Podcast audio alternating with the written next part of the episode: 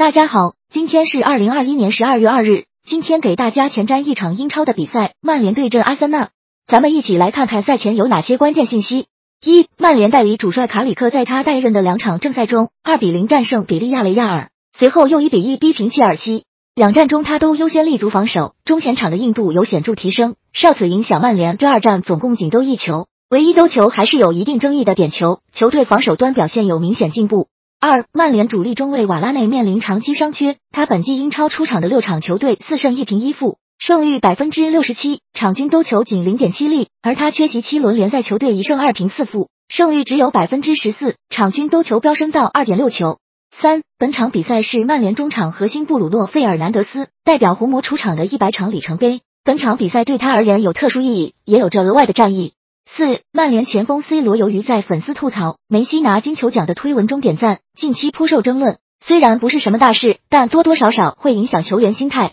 五，阿森纳本赛季英超七胜二平四负，输掉的四个对手包括目前前三甲的切尔西、曼城和利物浦，而唯一的例外是联赛首轮零比二不敌升班马布伦特福德，但当时球队半数主力缺阵，对实力影响很大。除了上述四战之外，阿森纳七胜二平保持不败，球队只怕前三甲。六，阿森纳本赛季先进球的八场比赛取得七胜一平的战绩，而先丢球的四场比赛最终全输。球队善打顺风局，而打不了逆风局，因此本场第一个进球至关重要。